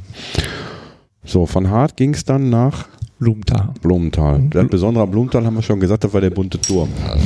Für mich war das da unten der, der Lokbetrieb. Die, den bunten Turm kannst du jeden bunt anstreichen. Das ist ja nichts Besonderes. Das versuchen wir hier, kriegst du Ärger. Diese Denkmalbehörde. Die Lackdose da eben einmal drüber, dann wisst ihr, das ist ja auch bunt. Nein, aber da war das der Lokbetrieb und äh, Der Lokbetrieb von, von Haltern aus. ja auch nicht von 2.6 nachher, nachher nach Und die Geisterbahn. Ja. Die und Geisterbahn. Halt, und halt dieser, auch, dass es möglich ist, ein Fahrdraht zu betreiben unter Tage. Ne? Wir reden da um Explosionsschutz und du hast da wirklich eine Stromleitung an der Decke hängen. Wo Das dann, wäre meine ne? nächste Frage Ja. gewesen. Wenn ich mir so äh, die Bundesbahn angucke, da funkt das immer. Mhm, Wie ist denn das da? Wie ist das gelöst worden? Sonderbewetterung. genau. Sonderbewertung bedeutet, da ist ähm, eine ganze Menge an Frischluft durchgeführt worden, damit überhaupt kein explosionsfähiges Gemisch mit dem CH4, mit dem Methangas entstehen Weil konnte. auch die Schienen mit den Termitschweißverfahren da damals verbunden worden sind für diese Mannlosbahn zum Beispiel. Okay. Und, und dann war alles mit Sonderbewetterung. Aha. Du hast ja unter Tage auch äh, jede Menge Messgeräte, die CH4 und Ja, richtig. und Nur, was nutzt dir das, wenn das Messgerät ausschlägt und in dem Moment kommt die Lok an und das schlägt einen Funken? Also, dann wird die ja. ja sofort abgeschaltet werden. Hm. Von Blumenthal aus bist du dann nach, Augusta Victoria. dann waren es ja doch nur fünf. Ja, das waren immer Zusammenlegungen. Ich weiß auch nicht, wie du deine Finger jetzt, da jetzt hattest zum Zählen, Ich aber hatte sieben gerade, aber äh, ja. Und die Besonderheit auf AV? Die technische Besonderheit auf AV. Die technische Besonderheit auf AV. Also die 10kV-Technik, äh, die hatten wir ja schon auf, auf Hart und auf äh, Blumenthal. Ähm, Ja, zum Schluss vielleicht die besondere Logistik, dass sie das alles nur noch so auf iPads unter Tage eingegeben haben. Ihr habt Ja, aber ein das hast iPad du- unter Tage Ja, benutzt? so ähnliche. Also ihr habt Tablets unter Tage Ja. benutzt. Okay. Die waren dann aber auch äh, wahrscheinlich, kostete eins 20.000 Euro, weil die explosionsgeschützt waren. Also ich habe in einem Kommentar die Frage bekommen, wie ist unter Tage die Zeit gemessen worden? Mein Bruder, der sich nach wie vor weigert, vor mein Mikro zu treten und der bis letztes Jahr selber unter Tage war, Bruder, ich weiß, du hörst zu und ich bin davon überzeugt, bis Ende des Jahres kriege ich dich noch vors Mikro. Hat gesagt, ganz klar, in Stunden und Minuten. Das war natürlich nicht die Frage, die der Hörer hatte. Der Hörer wollte wissen, Batteriebetriebene Uhren beispielsweise unter Tage sind definitiv verboten, Explosionsschutz. Es gibt mechanische Uhren zum Aufziehen, aber die sind ja eigentlich nicht für diese Umgebungsbedingungen, für den ständigen Staub da unten geeignet. Nein, die gab es aber dann auch. Also einige Leute haben dann äh, äh, manuelle, äh, mechanische Uhren gehabt. Aber es bestand ja auch überall die Möglichkeit, an jedem Telefon die 1.9 zu wählen und sich dann die Zeit ansagen zu lassen. Das heißt, es gab so wie, wie- es gab mal irgendwann von den Telefonzellen so eine kostenlose Zeitansage. Früher, damals hat die dann irgendwann nochmal, später hat sie dann 10 Pfennig gekostet. Das heißt, du konntest die 1.9 anrufen und der hat gesagt, so beim nächsten Ton Eine, aus, ist eine, es. aus- eine automatische Stimme hat dann gesagt, beim nächsten Ton ist es äh, 13 Uhr und 10 Minuten. Okay. Und dann habe ich mich geärgert, dass ich zehn Minuten zu spät Feierabend mache. Äh, Gab es denn auch, auch sichtbare Uhren unter Tage? Ich sag mal so wie an einem, an einem Bahnhof beispielsweise, dass da halt irgendwo eine Uhr hing, wo man das gesehen hat? Am- Später ja. Also ganz am Anfang wüsste ich jetzt nicht, aber später gab es äh, am Schacht. Am Schacht äh, zumindest, ja. Und ganz früh haben die ja auch am Schacht auch noch gestempelt unter Tage, ne, wenn Mhm. sie angefahren sind. Da gab es dann auch noch Uhren. Hm. Äh, Ja, aber und ansonsten auch- ansonsten auch, über Lautsprecheranlage. Es waren ja. Ja. auch Lautsprecheranlagen, da konnte man auch den Kollegen mal durchrufen, wenn man wie spät ist er da nicht. Ne? Hm. Ja gut, und äh, zumindest in der Tagschicht konnte man sich auch am Stand der Sonne orientieren, ne? Ja. ja. Spätestens, wenn die drauf ab, äh, folgende Schicht ankam, wusste man, so, spätestens eine Stunde noch, dann habe ich Feierabend. Genau, wenn der, wenn der Schichtwechsel kam, wenn der Schichtwechsel sich dann geweckt hat, dann Ja. konntest du langsam deine Klamotten packen, dein Gezehe in die Kiste schmeißen, abschließen und dich langsam wieder zum Schacht bewegen. ja, wobei langsam, ähm, da gibt's ja auch Wege, die dann nicht zu verachten sind manchmal, ne? um die, die Heimreise wieder anzutreten. Ja. Wo bist Da du eine bist ja- Stunde? Also ich weiß, als wir so eine Ausnahmesituation hatten an Schacht 2, als der Schacht 2 kaputt war, ähm, da sind wir alle hier an 2.6 angefahren, ne, 2.6, jetzt bin ich, vertue ich mich mit Blumenthal, an 3.7 hier angefahren und mussten dann nach Schacht 2 rüberlaufen. Und da hatten wir einen Fahrweg gehabt, der hat äh, zwei Stunden hin, zwei Stunden zurück äh, ausgemacht. Und wenn du dann sieben Stunden Betrieb hattest, dann hast du dann maximal drei Stunden vor Ort gearbeitet Hm. und musstest dann wieder zusehen, dass du nach Hause kommst. Aber das war eine Ausnahmesituation. Ähm, was heißt Schacht 2 kaputt? Warum war der kaputt? Oder was war daran kaputt? Äh, Da, da hat sich äh, eine Spurlatte gelöst und da ist der Korb äh, in der Spurlatte reingefahren und hat sich dann da verhakt. Und äh, Spurlatten sind, Spurlatten sind dicke Holzbalken, die, die den Korb führen. Die ne? Führungsschienen vom Korb, ja. Mhm. Und zwar hat man an Schacht 2 damals ähm, mit einem Revier es gewagt, ähm, dieses, diesen Abbaubetrieb zu schwenken um 90 Grad und ist dann einmal am Schacht, ich sag mich meine sogar durchgefahren, durch den Schacht durchgefahren und äh, durch diesen Druck, der dann da entsteht, wenn ein Abbaubetrieb ähm, eine, einen Flöz durchfährt, ähm, hat sich der Schacht ein bisschen verformt und dadurch sind diese, war der Schacht krumm und schief eigentlich. Und äh, dadurch hat sich eine Spurlatte gelöst. Und ähm, im Nachfolgezeitraum hat man halt diesen Schacht dann wieder ein bisschen begradigt und hergerichtet. Mhm. Ich glaube, das war ein Zeitraum von zwei, drei Wochen, glaube ich. Okay. Und das, die, wo die heißt, ganzen Leute von Schacht 2 hier an 37 anfahren mussten. Mhm. das heißt, ihr habt euch dann an Schacht 2 umgezogen, weil da waren ja eure Kauen, Genau. eure Haken. Ja. Seid dann mit dem Die Bus hier Kauen rüber. hier waren auch alle voll, weil ja die Belegschaft von hier äh, die Kauer benötigte. ja. Und wir sind dann mit Bussen rübergefahren worden und sind dann hier angefahren und mussten dann zu Fuß unten wieder nach Schacht 2 zurück zu unseren eigentlichen Einsatzstellen. Mhm. Und da warst du teilweise wirklich zwei Stunden hin und zurück unterwegs, sodass du nur drei Stunden vor Ort warst. Und ihr seid dann gelaufen oder seid ihr auf dem Band gefahren oder Ja, also- gab's Loks unter Tage? Also oder? sowohl als auch. Also das äh, Bandfahrt äh, gab es ja eigentlich immer nur da, äh, wo auch äh, viele Leute bewegt werden mussten. Also das waren ja Sonderwege, sag ich mal. Es war ja kein, kein äh, normaler Weg zur Arbeitsstelle, sondern äh, da gab es wenig Bandfahrt. Dietmar, jetzt hat der Jörg die ganze Zeit geredet. Von dem möchte ich jetzt auch noch so ein paar, paar Worte zum Schluss. Der Steinkohlebergbau ist dies Jahr zu Ende. Du hast vorhin schon gesagt, dass dich das nicht unbedingt fröhlich macht, sondern dich eher ein bisschen traurig stimmt. Dein Fazit so, du bist 54, du hast mit, wann hast du deine Lehre angefangen? Mit 16, 17 wahrscheinlich? 16? Ende 16. Ja. Ich würde es, glaube ich, jederzeit wieder so machen. Ich im Berufsleben vielleicht ein oder zwei Sachen anders oder eher machen. Aber letztendlich, ich würde, glaube ich, wieder im Bergbau anfangen. Die Tatsache, dass der Bergbau jetzt äh, dem Ende zugeht, ist äh, natürlich auf der einen Seite so dem, dem Energiewandel geschuldet äh, und äh, Nein, ist der Politik geschuldet. Weil nach wie vor wird Deutschland Kohle brauchen. Kohle ist auch zu schade zum Verheizen. Muss ich auch dazu sagen. Dann kann ich wieder sagen, unsere Kollegen andere Seite des Zauns von der Gummizeche, von den chemischen Werken, die brauchen die Kohle. Die brauchen auch die Kohle, um Rohstoffe rauszuholen. Und wenn ich sehe, hier schließen wir alles und da kommen die Schiffe per Kanal an mit auswärtige Kohle, äh, mit Blutkohle teilweise irgendwo her, dann kann ich nicht sagen, äh, dass das eine vernünftige Entscheidung hier in, in der Bundesrepublik war. Nur wir können sie leider nicht ändern, wir akzeptieren sie, aber nach wie vor halte ich sie für falsch.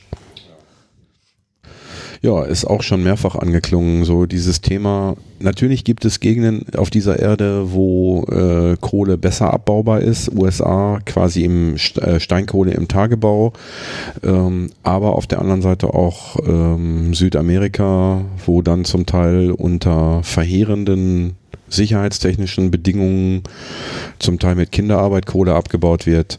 Auch wenn ich sie in Tagebau abbaue, wie in Amerika. Die, um die halbe Welt zu schiffen. Da kann mir keiner sagen, dass der CO2-Ausschluss, dieser CO2-Fingerabdruck nachher besser aussieht.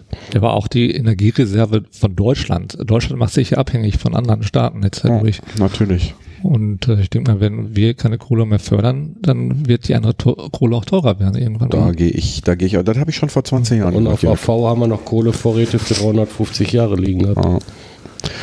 Ja, ähm, das ist leider eine Geschichte, die wir mit diesem Podcast nicht ändern. Wir drehen, Nein, wir, wir- drehen das Rad der Zeit Wir nicht mehr zurück. akzeptieren die Entscheidung der Politik, Ja. aber ich muss sie trotzdem nicht gutheißen. Nö. Ich, mu ich muss immer noch mal nachgucken. Ich habe so einen Satz im Ohr, der damals von irgendeinem Politiker gefallen ist. Ich weiß nicht, wer es war. Ich werde ich werd das rausfinden. Er hat gesagt, ja, ähm, und wenn dann der Chinese die Preise wieder anzieht und äh, die Kohle dann irgendwann teurer ist, als wenn wir sie selber fördern, dann machen wir halt das Bergwerk wieder auf. Das geht nicht. Mein Freund, wer auch immer das war, das funktioniert nicht, Eben. weil dann ist da unten nämlich ganze Menge Wasser und du kannst ein altes Bergwerk nicht nochmal wieder auffahren. Im übertägigen Bereich, also Zeche Nachtigall zum Beispiel, wo du einen Stollenbergbau betreibst, ja, aber Tiefbergbau ist definitiv, wenn er einmal zu ist, zu und wird nie wieder aufgemacht. Also Selbst wenn jetzt einer in Berlin den Stein der Weisen finden würde und sagt, wir schließen zum Jahresende nicht den Steinkohlenbergbau. Dadurch, wie wir vorhin schon sagten, dass wir ja schon seit Jahrzehnten bald nicht mehr in bergmännischen Berufen ausgebildet haben, könnte man gar nicht mehr so ohne weiteres den Hebel rumlegen, weil uns einfach die Leute dafür fehlen würden. das Know-how, das stirbt ja auch aus. Ne? Genau. Oder auch schon verkauft worden ist ins Ausland. Mittlerweile die berühmte Zuliefererindustrie, der technische Know-how, was hier in Deutschland war, das ist ja teilweise schon jetzt in Polen und in China zu Hause. Mhm.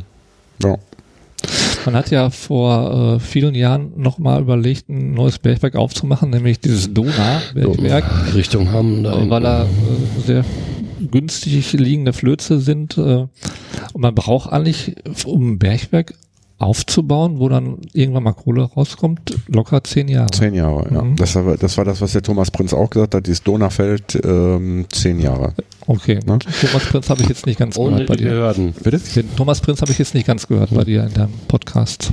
Deshalb Ist ja nicht, dass das ist schon ja mal nicht, gefallen ist. das ist ja nicht schlimm. Du bist ja kein, du bist ja nicht in erster Linie Hörer, du bist ja in erster Linie Erzähler. Okay. Ich meine, es freut mich Ich natürlich ja auch, wenn meine, wenn meine Interviewgäste diesen Podcast hören. Ähm, aber ihr kennt das alles, aber spätestens in fünf Jahren, wenn du das alles vergessen hast, kannst ja, du ich noch mal möchte ja nicht reinhören. doppelt erzählen. Nein, deine ist Hörer dann sagen, oh, das kenne ich ja schon. Nee, nee, nee, nee, nee, nee. Du, das ist nicht, das ist nicht dramatisch.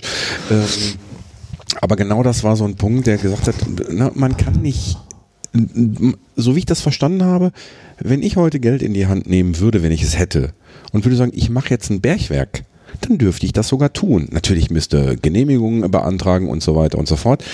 Der einzige Unterschied wäre, dass ich eben halt keine Subventionen bekommen würde. Wenn ich also der, der Meinung bin, dass das Donaufeld zu marktüblichen Preisen abbauen kann, dann dürfte ich das theoretisch tun. Das Problem dabei wird natürlich nur sein, dass wenn ich die entsprechenden Sicherheitsvorrichtungen oder Sicherheitseinrichtungen und ne, also keine Kinderarbeit äh, von Mindestlohn reden wir mal gar nicht, weil Untertage Mindestlohn ist ein Witz. Ne? Also ja, da, auch die äh, Technik wird dir da irgendwann mal fehlen. ja, genau. So. Ne? Die ganzen Zulieferfirmen, die sind ja, haben sich ja schon umstrukturiert. Renaturalisierung, Bergbauschäden, aber was hier alles ja in, in, in den Kohlepreis, in, in eine Tonnage mit reingerechnet worden ist, die Sicherheit ja in allererster Linie, das ist ja bei der ausländischen Kohle ja nicht so gegeben. Nur dadurch ist ja schon dieser große Genau. äh, Preisunterschied entstanden. Ja. So ist das. Also demnächst ist alles, was wir an chemischen Produkten haben, äh, die auf Kohle basieren. Wobei die übrigens mehr brauchen. Ne? Äh, die ausländische Kohle ist bei Weitem nicht so hochwertig. Nicht so hochwertig, ja, richtig. Ja, die brauchen im Schnitt, sagen die immer drei Tonnen anstelle einer deutschen Tonne. Hm. Na gut, äh, ich bin kein Mathematiker, ich bin kein Wirtschaftler. Ja, äh, das müssen wir auch nicht das, verstehen. Das müssen wir, das müssen wir nicht verstehen. ist Politik. Dietmar, Jörg, äh, ich war mal wieder super vorbereitet. Ich hatte keine Folge auf Halde. Den Jörg habe ich gestern am Freitag angerufen. Der hat gesagt, ah, ey, eigentlich muss ich im Garten wullacken.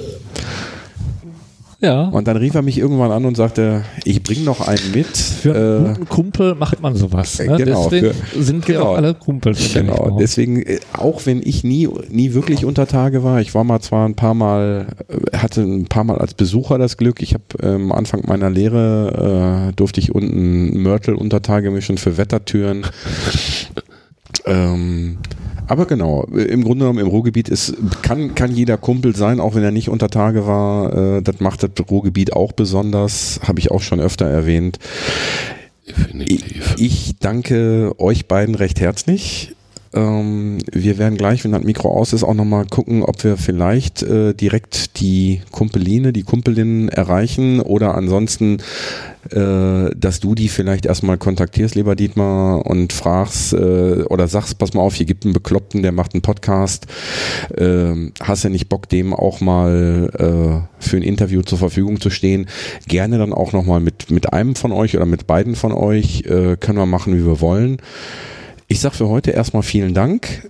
Ähm, und wie wir die Sendung begonnen haben, sagen, beenden wir sie auch, nämlich mit einem Glück auf Jörg und vielen Dank. Glück auf Dietmar, vielen Dank. Ja, ja. Glück auf. Glück auf. Ich bin den Hörerinnen und Hörern noch eine Auflösung aus der letzten Folge schuldig. Und zwar war ich da einmal in, zumindest in deiner Heimatstadt Jörg oder in deiner jetzigen, in deinem jetzigen Wohnort, ähm, beim Wolfgang im Keller Wolfgang ist ein Grubenlampensammler und der hat mir eine Geschichte erzählt von einem Vogelkäfig, der ihm für 100 Euro zu teuer war. Die Folge ist ausgestrahlt worden am letzten Sonntag, also am 1. April 2018, für die Leute, die das in 500 Jahren noch nachhören. Der hat also einen Vogelkäfig, der hat eine Grubenlampensammlung gekauft mit einem von, von einem Sammler aus Essen und hat dann da zufälligerweise einen Vogelkäfig stehen sehen und hat gesagt, was ist das denn für ein Ding? Äh, wolltest du das auch verticken? Und hat gesagt, ja, äh, komm, muss ich aber 100 Euro für. Da bist du bescheuert, 100 Euro für so eine scheiß Blechbüchse, was soll ich damit? Der hat das Ding hinterher mitgenommen. Das Ding ist dann einigen Sammlern gezeigt worden. Der Preis wurde immer höher. Dann ist ein Foto gemacht worden für eine Weihnachtspostkarte, wo dieser Vogelkäfig unter anderem mit drauf war. Und dann kamen Anfragen aus der ganzen Welt, aus Japan, aus Australien, aus den USA, woher auch immer.